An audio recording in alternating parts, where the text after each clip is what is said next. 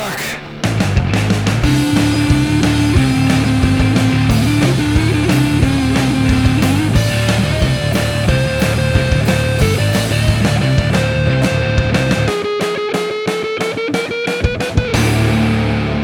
Salut tout le monde, bienvenue dans Rocktogone, je suis Max. Et je suis Stéphane.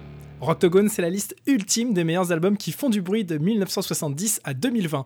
Chaque semaine, une année en jeu et deux albums pour la représenter. À la fin, un seul gagnant et un seul perdant. Cette semaine, direction 1998. Euh, Stéphane, un événement particulier en 98 euh, Absolument aucun. Je ne vois pas de quoi tu parles. Aucun. Voilà. Très bien. Une année comme les autres. Une année comme les autres. Côté gros son, en tout cas 98, c'est El Billy Deluxe de Rob Zombie. Hein. c'est notre réalisateur de rom-com préféré, on peut dire. ouais.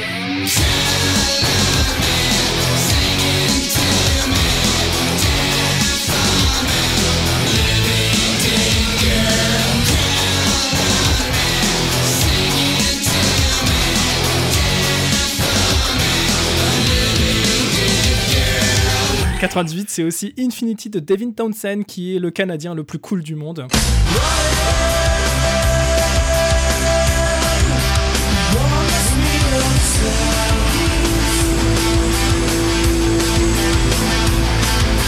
Euh, mais toi, Stéphane, comme t'es monomaniaque, hein, tu vas choisir un album de Queens of the Stone Age. J'ai pas le choix. Tu n'as, pas le choix. Alors je précise encore une fois, je, reprécise, parce qu'on l'avait déjà dit dans le premier épisode de, de Rocktogone, mais euh, on tire au sort les années dont on parle semaine après semaine. Donc euh, c'est un hasard absolu si deux semaines d'affilée tu es tombé sur les albums de Queens of the Stone Age. Donc euh, un album de Kotsa qui s'appelle fort intelligemment d'ailleurs euh, Queens of the Stone Age. Et eh oui, le monde est bien fait quand même. Gros brainstorming hein, dans le groupe. Il devait être à mon avis trop défoncé pour trouver un titre ce jour-là. Quant à moi, ce sera Follow the Leader de Korn et euh, bah, ça nous fait deux albums de Queens of the Stone Age et deux albums de, toi tu vas dire néo-metal et moi j'avais dire de super bonne musique avec du gros son. ladies and gentlemen, boys and girls, let's get ready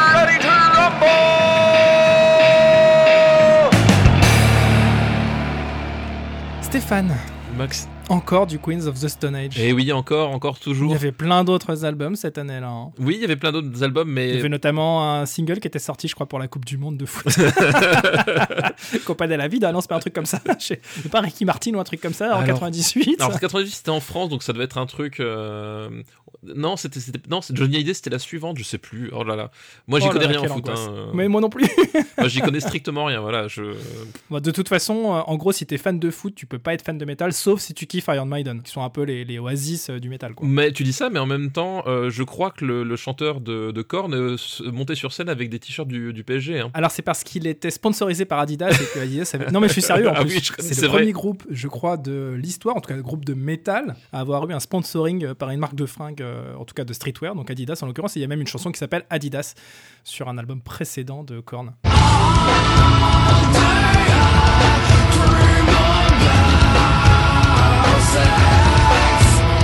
Donc euh, voilà, donc Queen of the Stone Age, ben écoute, euh, premier album. Euh, Ça t'arrive d'écouter autre chose que du Queen of the Stone Age? Bah pourquoi est-ce que j'écouterais autre chose En fait, je sais pas, voilà, j'ai aucune nécessité d'écouter autre chose quand quand il y a Queen of the Stone Age.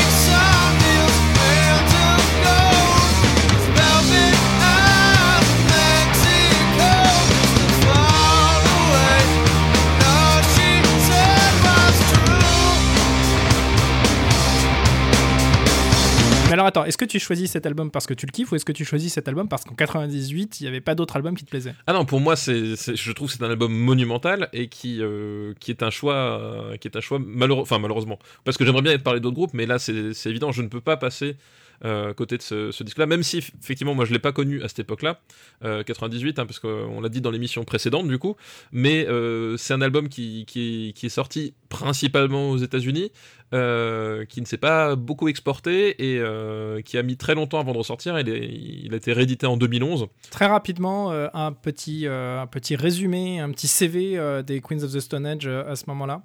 Eh ben écoute, le, CV des Queens of the Stone Age, c'est tout simplement donc on a Josh Homme qui, qui a splitté, enfin le groupe Caius a splitté d'une manière générale, hein, il n'y a, pas que lui. et Josh Homme donc embarque dans ses, dans ses valises Alfredo Hernandez, qui va donc être le batteur de Queen of Age sur cet album, mais qui avait officié avec Caius. Il va mhm. aussi embarquer Nick Oliveri, alors pas sur l'album, il va venir après en fait, c'est-à-dire que c'est pas lui qui fait la, la basse sur ce, sur ce disque, mais c'est lui qui va faire la basse sur la tournée. En fait, il va arriver, euh, il va arriver juste, juste derrière. Euh, et en gros, voilà, on, a, euh, on a plus ou moins. En gros, c'est Caius moins le chanteur. C'est effectivement Caius moins John Garcia, donc le, le chanteur. Le chanteur. voilà, on a reconstruit à partir des descendres de Caius un, un nouveau groupe de stoner. C'est vraiment du son très très lourd, voilà, très très très très poussiéreux. Tu retrouves déjà tout ce qui fait le, tout ce qui va faire Queens, tout ce qui mm. faisait Caius. sauf que là, ben, Josh Homme, il est, il est presque libéré, on va dire. Euh, euh, il est sur un truc vraiment très très primal. Il y a un, il y a un besoin de faire de la musique qui mm. sort de cet album. C'est-à-dire c'est la toute première fois qu'il se met à assumer complètement la guitare et le chant. Voilà, exactement. C'est ça. C'est que il est tout seul entre guillemets. Euh, il est libéré et t'as un besoin de jouer, t'as un besoin de vivre, t'as as une énergie de qui, qui sort de cet album. C'est vraiment un truc hyper communicatif quoi. Mm. Et, et c'est un disque, je trouve, c'est un disque complètement fou. Enfin, y a, je trouve qu'il n'y a pas une chanson à acheter de, dessus. Tu passes par tous les sentiments. Enfin, il y a vraiment un truc. Passe partout, passe partout de Fort Boyard. De passe, voilà, de, Fort Boyard. Alors je te repose exactement mot pour mot la même question que dans l'épisode qui traite euh, de l'année 2000. Euh, est-ce que c'est ton album préféré de Queens of the Stone Age? Non, toujours pas, toujours pas. C'est mon deuxième album préféré de Queens of the Stone Age. On se rapproche hein, tout doucement, mais. On se rapproche. C'est pas mon préféré. Y arriver. On va y arriver, on va y arriver. Bah moi non plus, figure-toi. Hein, et c'est un album que j'ai assez peu écouté, euh, euh, en tout cas si je compare avec euh, le nombre hallucinant d'écoutes que j'ai sur les albums suivants de Queens of the Stone Age. C'est l'album que j'ai le moins écouté, mais quand je l'écoute, à chaque fois, je prends pas mal de plaisir. En face, donc pour moi, Follow the Leader de Korn, le troisième album de Korn, le premier qui est vraiment produit avec des moyens considérables, budget énorme, pochette dessinée par Todd McFarlane. pochette exceptionnelle, enfin ça pour le coup.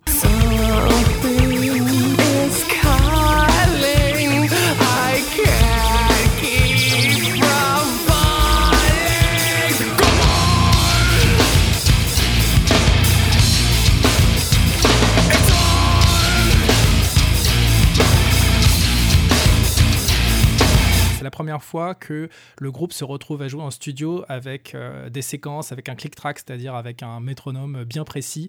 Euh, c'est plus du tout la même euh, interprétation. Là où les deux premiers albums sont assez flottants, on va dire, dans leur approche du rythme, là ça devient très très carré, ça devient beaucoup plus froid, beaucoup plus systématique. Euh, dans le, balancement. Et euh, c'est surtout l'album qui les fait littéralement exploser sur la scène mondiale. Euh, Korn devient le nouveau leader, littéralement. D'ailleurs, je pense que le titre, il n'est pas du tout anodin. Hein. Ils, se, doutaient bien qu'ils allaient, ils allaient finir par y arriver, mais ça devient le nouveau leader de la scène gros son du monde entier à ce moment-là. Let me live my life. Hey, I sing.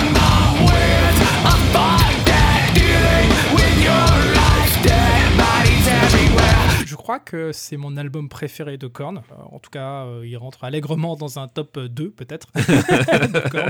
Moi, c'est un, album que bah, j'avais écouté à l'époque.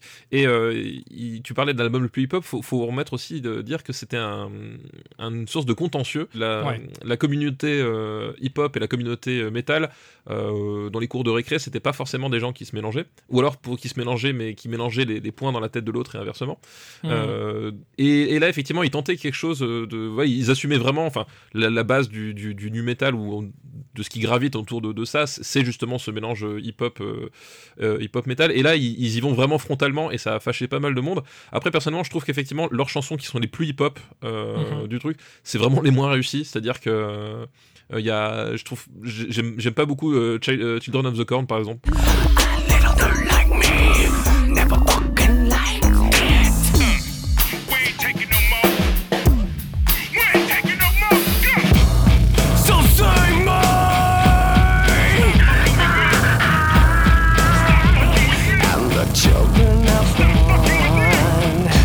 Ça s'inscrit dans, dans, la logique du groupe, mais je trouve le truc pas très très réussi. quoi. Mm. C'est un album qui est vraiment à part, qui a été imité un milliard de fois après ça. C'est pas l'album qui m'a fait découvrir Korn, mais c'est vraiment l'album qui m'a fait aimer Korn. Je t'avoue que je suis rentré dans le groupe par God the Life. Généralement, c'est le morceau qui termine leur concert. C'est là où ils envoient les canons avec les paillettes, littéralement, avec les ventilos à fond, etc.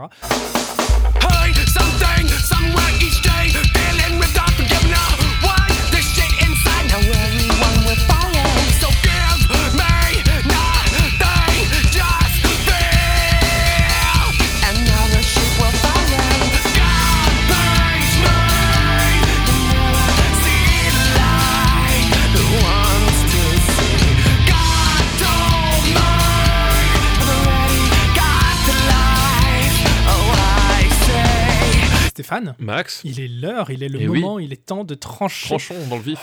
Uh, let's get ready to En premier, la qualité, donc la production et l'interprétation. Peut-on simplement comparer ces deux albums, euh, le premier Queens of the Stone Age, et euh, le troisième album de Korn qui est euh, un monument de propreté et de puissance. Bah, c'est les, euh, vraiment deux salles, deux ambiances. Voilà, les, finalités n'ont rien à voir. Euh, comme dit, chez Queen of Stone Age, on a un album qui est une urgence à jouer et qui est une urgence à, restituer la, sueur en fait. la sueur de, des concerts, voilà, il y a vraiment quelque chose de, des très très organiques vraiment dans, dans, cet album. Hein. Mmh. effectivement, euh, on, l'a dit, c'est l'album qui a la, la production euh, peut-être la, pas la moins travaillée, mais en tout cas euh, celle où euh, vraiment tu as, un côté voilà, la plus rugueuse de, mm. de, Queen of the Stone Age, hein, c'est sans, sans, sans, commune mesure. Et à côté, effectivement, on a, on a un groupe qui a un peu ce côté justement locomotive MTV. c'est ça va être un peu le corn, ça va être vraiment le groupe. En plus, tu, tu, tu, tu, parlais de Todd McFarlane, mais propulsé par, de, par, des, par des clips aussi complètement fous. C'était vraiment la machine de guerre faite mm. pour, pour porter le, le pour désenclaver quelque par le, métal quoi. Tu sens que les t'as des ingénieurs de son qui sont posés 10 000 questions sur voilà sur comment restituer ce son, ce truc, euh, alors que que Stone Age au contraire c'est des mecs qui font l'album et qui disent euh, comment que la seule chose qui m'intéresse moi c'est restituer la, brutalité, cette envie que ce son explose hors de moi. Euh, J'allais dire pour faire un parallèle complètement naze, c'est un petit peu comme si tu comparais un géant de la pharmaceutique à un petit producteur local d'huile essentielle quoi. Oui non mais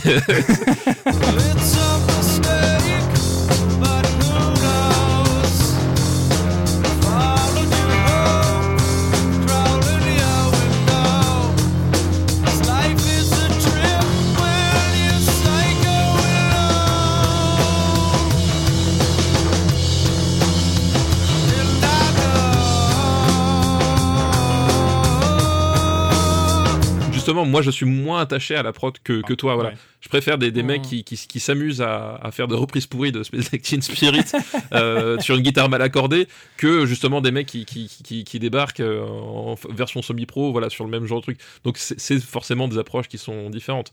Et voilà. Mmh. Après, effectivement, tu peux pas nier que le travail sur le, sur le son de Follow the Leader, c'est quand même assez, euh, assez fou. C'était du jamais entendu pour l'époque. Tu, tu, as le point, tu as le point, mais c'est.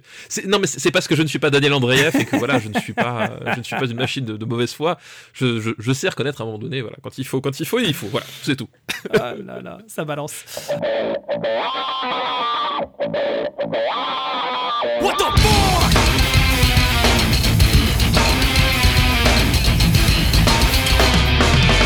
I'm so numb, therefore I can't relate.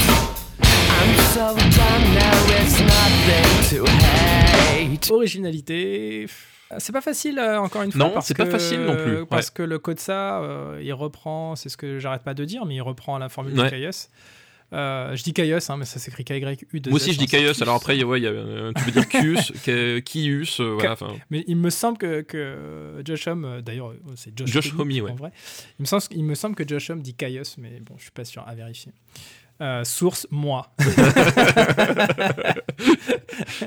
Donc oui, l'originalité, euh, elle est proche, pour moi, elle est proche du néant en fait. Code ça, c'est simplement, euh, on reprend la formule qu'on venait de dérouler avec notre groupe précédent, bam, on la balance, fini. Korn, ils arrivent, ils font table rase des deux premiers albums en se disant, ok, maintenant on va intégrer des sons électroniques, on va intégrer des choses beaucoup plus dans l'air du temps peut-être.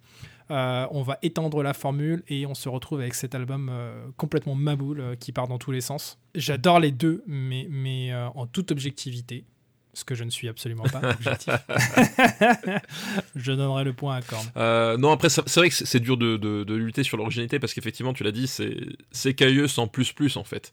Euh, enfin, en mm. plus plus. C'est même pas du plus plus. Enfin, c'est cailleux sur un mode un tout petit peu différent, euh, avec moins prog aussi, plus direct.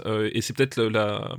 ce qui va être la, la graine Kotsa en fait. C'est ça que c'est Kotsa va, va, va, va, faire des compositions qui sont plus mainstream. Alors c'est pas au sens péjoratif non plus. Hein. C'est plus classique. C'est plus structuré. Plus structuré que, que Caius. Mm. Donc voilà. effectivement, on est sur cette continuité-là, quoi. L'album est extraordinaire, mais euh, on peut pas dire que ce soit mmh. original dans le paysage et ça l'est peut-être pas suffisamment non plus pour que faire éclater le groupe enfin cet album quand il sort euh, il est connu des, des, aficionados du euh, euh, du stoner et encore t'avais beaucoup de gens qui en voulaient à Josh Homme justement d'avoir splitté avec avec Caius parce que Caius c'était le monument du, stoner dans cette communauté là donc voilà c'est mmh. pas non plus voilà, c'est pas un album qui a qui a été remarqué pour son originalité quoi tu vois j'allais te dire pour conclure sur cette histoire d'originalité que si on avait comparé le premier album de Kotsa dont on en train de parler là, avec un album, un des deux albums précédents de Korn, qui sont donc des albums produits de façon euh, beaucoup plus euh, basique euh, que Follow the Leader.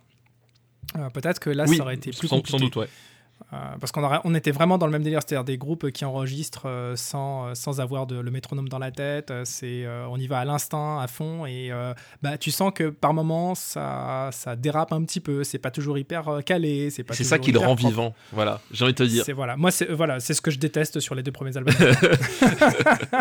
non mais c'est vrai que voilà. je n'aime pas du tout ces albums à cause de ça. Le côté, bah, ils essayent de faire un truc, mais tu sens qu'ils ont pas encore le niveau pour le faire. Non mais voilà, c'est, mais après comme dit, c'est deux, c'est vraiment deux approches de la musique. Euh, qui, hmm. qui, qui, ont rien à voir. Quoi.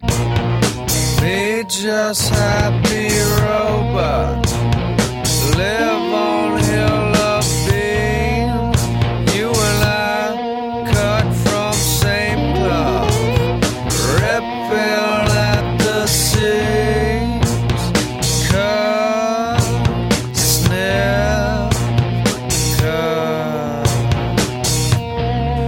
merci pour ce point et l'importance historique. Non mais voilà, là c'est pareil. merci pour ce point.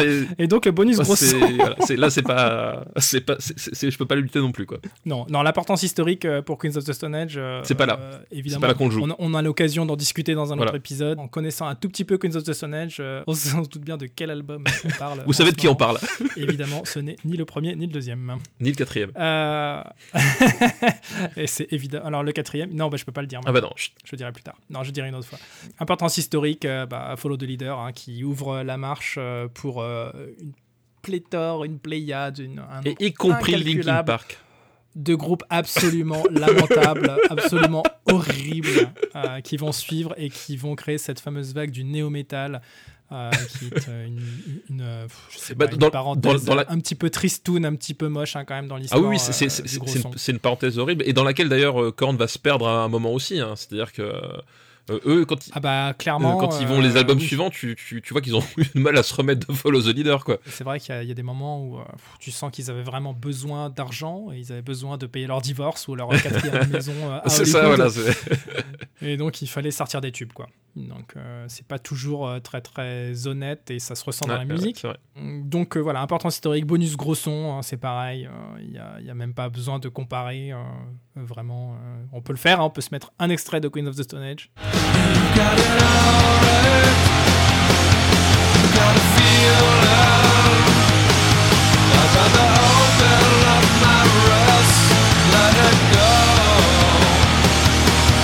Extrait de Korn. Let me be me.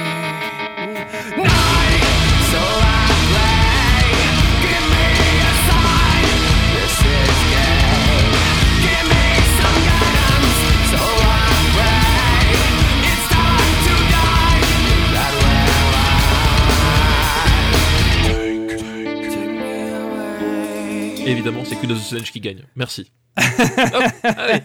qui gagne la médaille d'argent, évidemment. La médaille au chocolat. le pou leader du jour euh, s'appelle Queens of the Stone Age avec un album appelé Queens of the Stone Age. Ça fait beaucoup de Queens of the Stone Age à la suite quand même.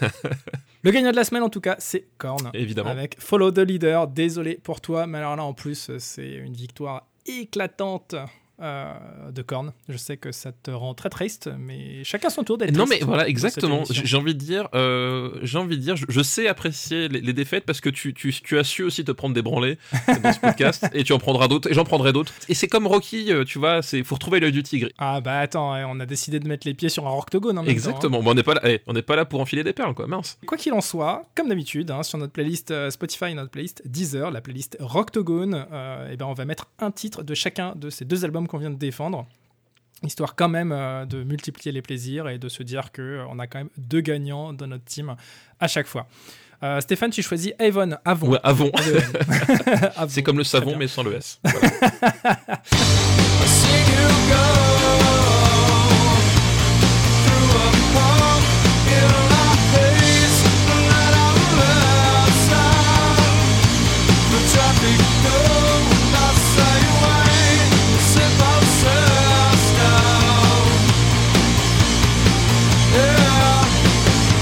la deuxième chanson de cet album. Euh, c'est une chanson qui s'ouvre sur une batterie, mais dantesque. Je, ce, beat de batterie, euh, je, trouve extraordinaire. Il y a vraiment, euh, voilà, c'est le, t'es percuté par. par ah, il en faut pas beaucoup pour tes pâtés, toi. Hein. Ah non, mais je, je trouve la, puissance de ce beat de batterie, enfin, extraordinaire. T'es percuté par un semi-remorque. c'est vrai. au milieu du désert.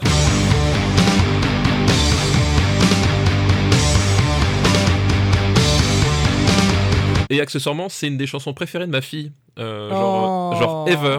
Euh, voilà, c'est. J'aime bien ces petites anecdotes. Et oui, et oui, c'est une, voilà, c'est une chanson qu'elle demande régulièrement à, écouter quand on, voilà. Et elle, adore ce morceau et je trouve qu'elle a très bon goût. Voilà. je crois, je crois que c'est avec ta fille en fait qu'il faut que je fasse ce podcast. Hein. c'est clair. Alors c'est clair parce qu'elle a des, elle a des goûts beaucoup plus ouverts que moi. Ah, ça m'étonne pas. Alors comme, alors comme ça m'étonne pas, dites donc. Ouais, oh, en même temps, moins ça aurait été, ça aurait été quand même. Euh, attends, l'échelle moins dans le RPU, c'est quoi déjà? En dessous de toi, ça doit être euh, Daniel. Wix, je pense. non, non, attends. Il y a un échelon entre les deux quand même.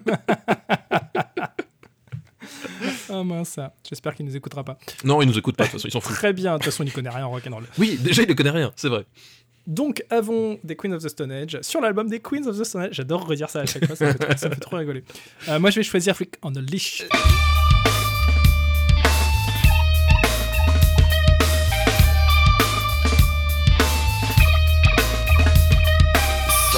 Takes a part of me. Something lost and never seen. Le clip avait été réalisé par euh, Todd McFarlane, donc c'est lui qui avait créé la pochette de l'album et qui l'a mise euh, littéralement euh, en image et en animation mm. dans ce clip. Todd McFarlane, qui est donc le créateur de Family Guy et American Dad. Voilà, exactement. c'est ça, le, même. pour, les, pour, les, gens qui ne suivent pas.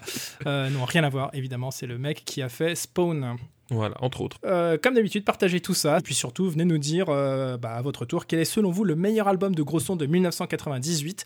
Vous pouvez nous retrouver sur le Discord du RPU ou sur le site officiel de Rocktogone avec tous les petits liens qui vont bien. Et d'ici à la semaine prochaine, continuez à faire du bruit. l'enfant